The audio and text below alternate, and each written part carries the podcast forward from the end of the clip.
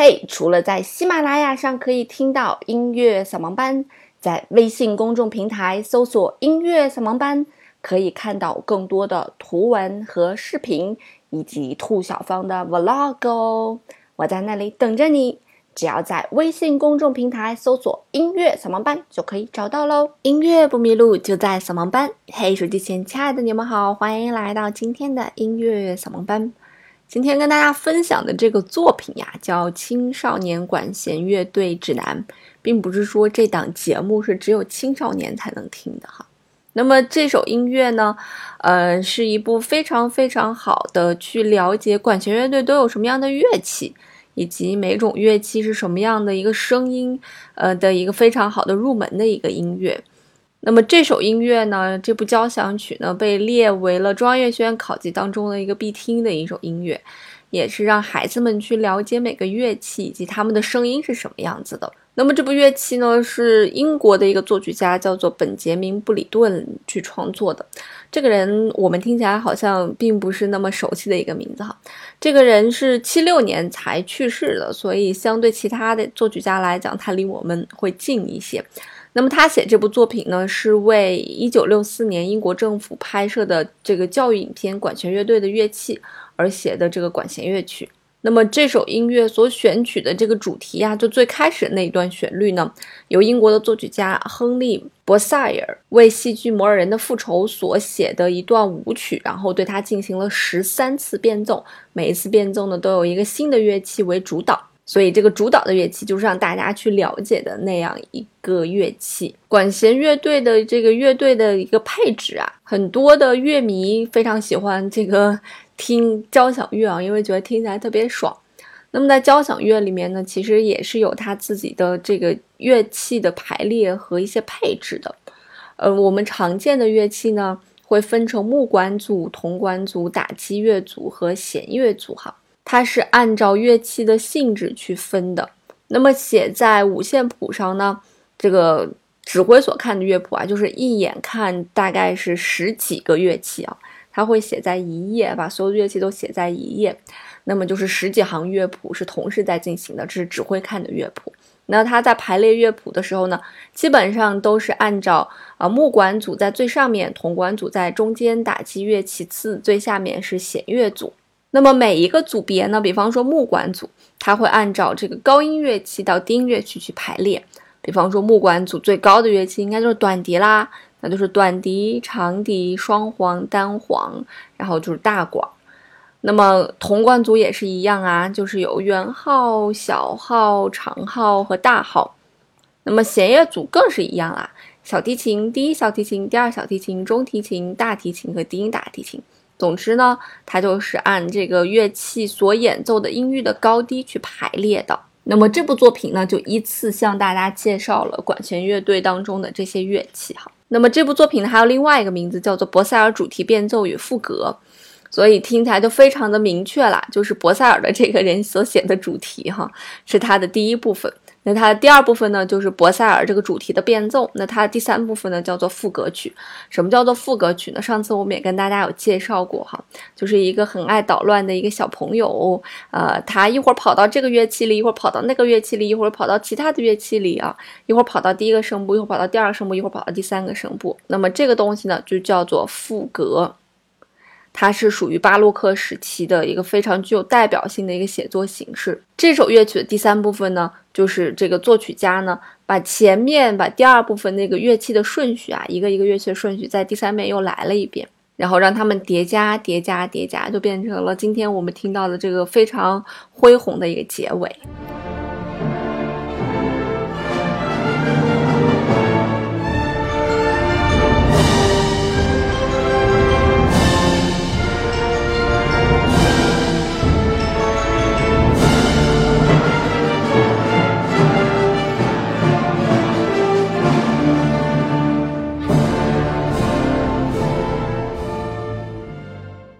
那我们刚才听到的呢，就是这部乐曲的一个开头，也就是它的主题的部分。那么其次呢，将有十三个变奏依次来进行。我们今天肯定不可能听完十三个变奏了，我们会选取一些变奏来听哈。那么，呃，在乐曲的进行过程当中呢，其实是会有人在旁边去给你解说的。比方说啊，这是，呃，这个单簧管，它非常的灵活，声音这个美丽、平顺而圆滑。这个东西呢，是作曲家写上去的一个解说词，也是比较罕见的这样，呃，一个写作的一个形式。那我们首先来听的呢是木管组的乐器，也就是木管组音区当中这个长笛，还有比它声音还要高的叫做短笛的这样一个乐器。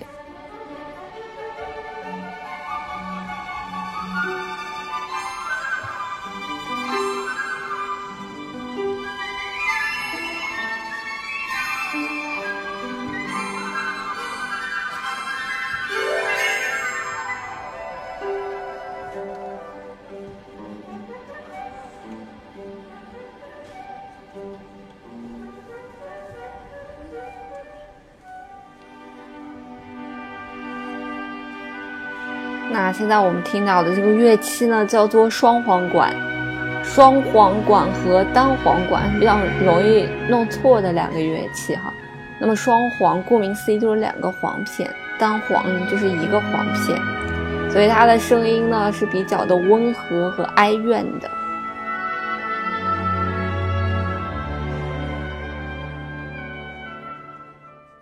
那接下来呢，我们就要听这个单簧管的声音了。单簧管被誉为是世界上最美丽的声音，呃，非常的圆润平滑。那么在这首乐器里面，听起来比较的俏皮。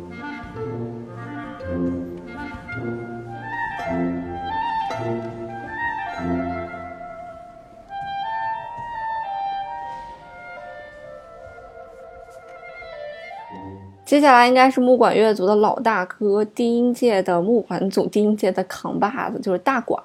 大管乐器越大就越低沉，所以它听起来也比较低沉，很少去演奏旋律。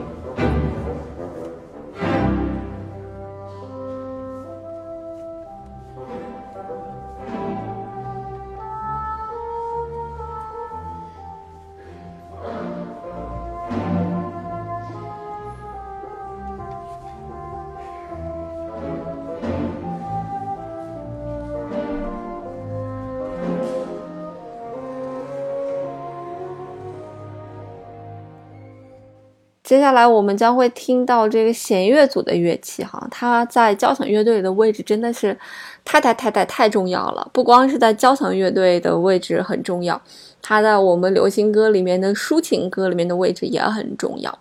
那么在交响乐队里面呢，它既可以作为这个演奏独奏的演，就是演奏呃旋律的这样一个乐器，也可以作为去烘托气氛的乐器，当然也可以作为伴奏的乐器。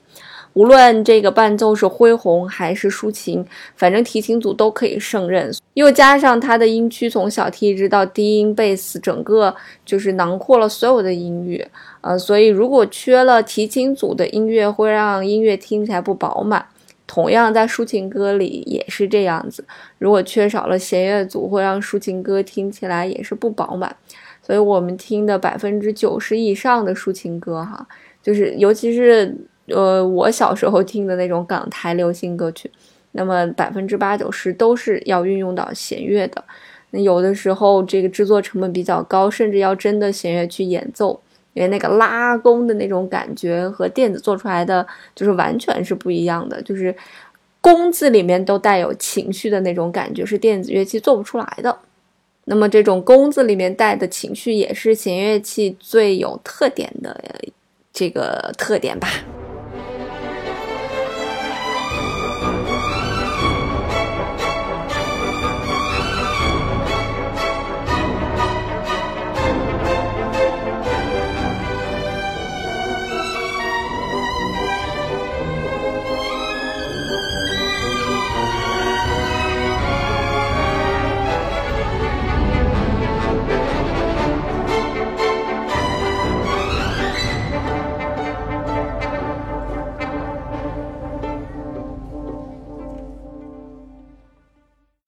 在弦乐组里面最没有存在感的就应该是中提琴了，就听到的人都觉得这个名字很奇怪哈。它介于小提琴和大提琴之间。我们之前也跟大家介绍过这个乐器，那么这个乐器也比较尴尬，因为是在中音区嘛，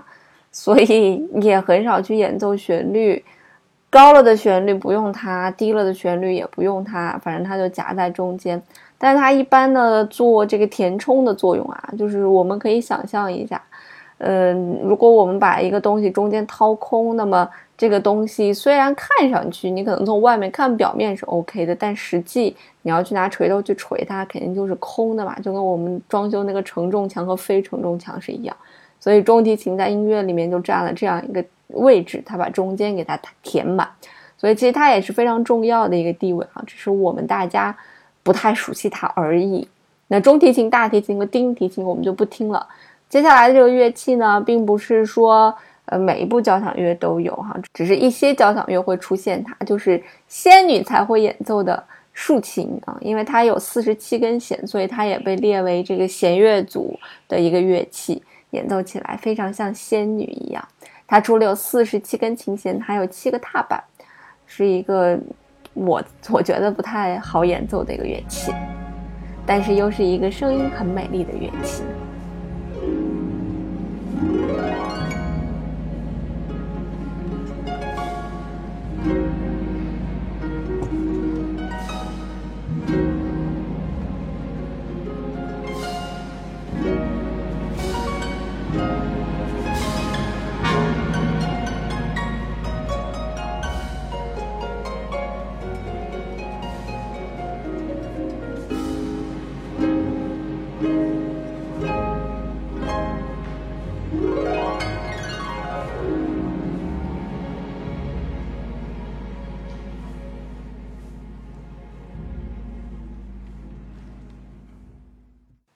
好啦，听完了这些温柔的乐器呢，我们听一些不太温柔的乐器。那么就是我们的铜管组，有圆号、小号、大号、长号。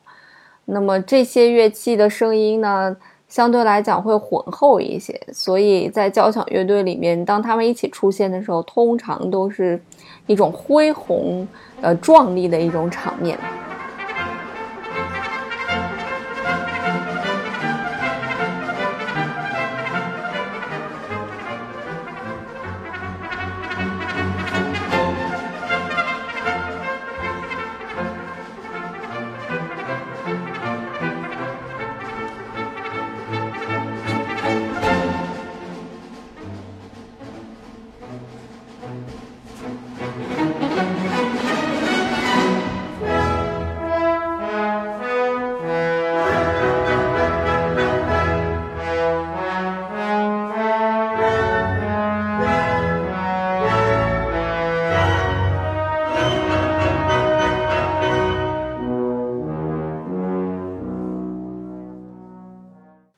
那么号就不免让人想起来，号就是号角嘛，所以中国人一种恢宏壮丽的感觉。但是小号这种乐器，其实在爵士乐里面也用的是非常多的，而爵士乐里面的小号完全就是一个闷骚的感觉，和什么恢宏壮丽军队完全没有关系。所以一个乐器也要看它的演奏法是什么样子。那么最后最后呢，给大家推荐这个乐曲当中比较有特色的一段，就是作曲家拿打击乐。纯打击乐进行了一个最后的一个变奏，呃，非常好玩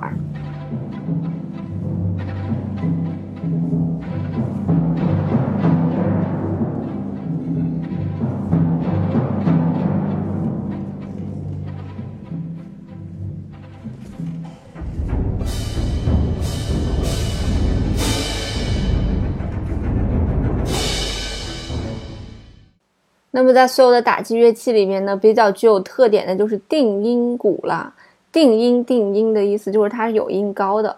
嗯，打击乐器一般来讲都是没有音高的，除了定音鼓是有音高的。我们看到的任何打击乐器都只有节奏没有音高，所以定音鼓算是一个比较特殊的打击乐器了。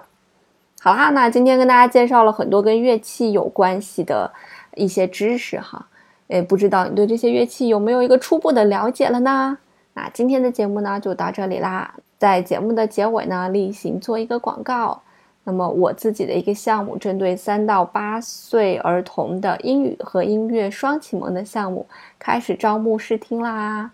如果家里面有这样的宝宝，或者身边有这样的朋友，可以推荐他们来试听课程。因为不管你今后要不要去学习音乐，从小呢去培养自己对音乐的一种感觉，是对今后的成长非常有好处的。而且在学音乐的过程当中，还可以学习英语啊，英语肯定是必要要去学习、要去启蒙的嘛，所以一举两得。大家也可以直接添加小助理微信 f y f y 幺零二四幺零二四，或者关注公众号“音乐魔方”，英语的音，音乐的乐就可以啦。永远不迷路，就在扫盲班。我们下周再见喽。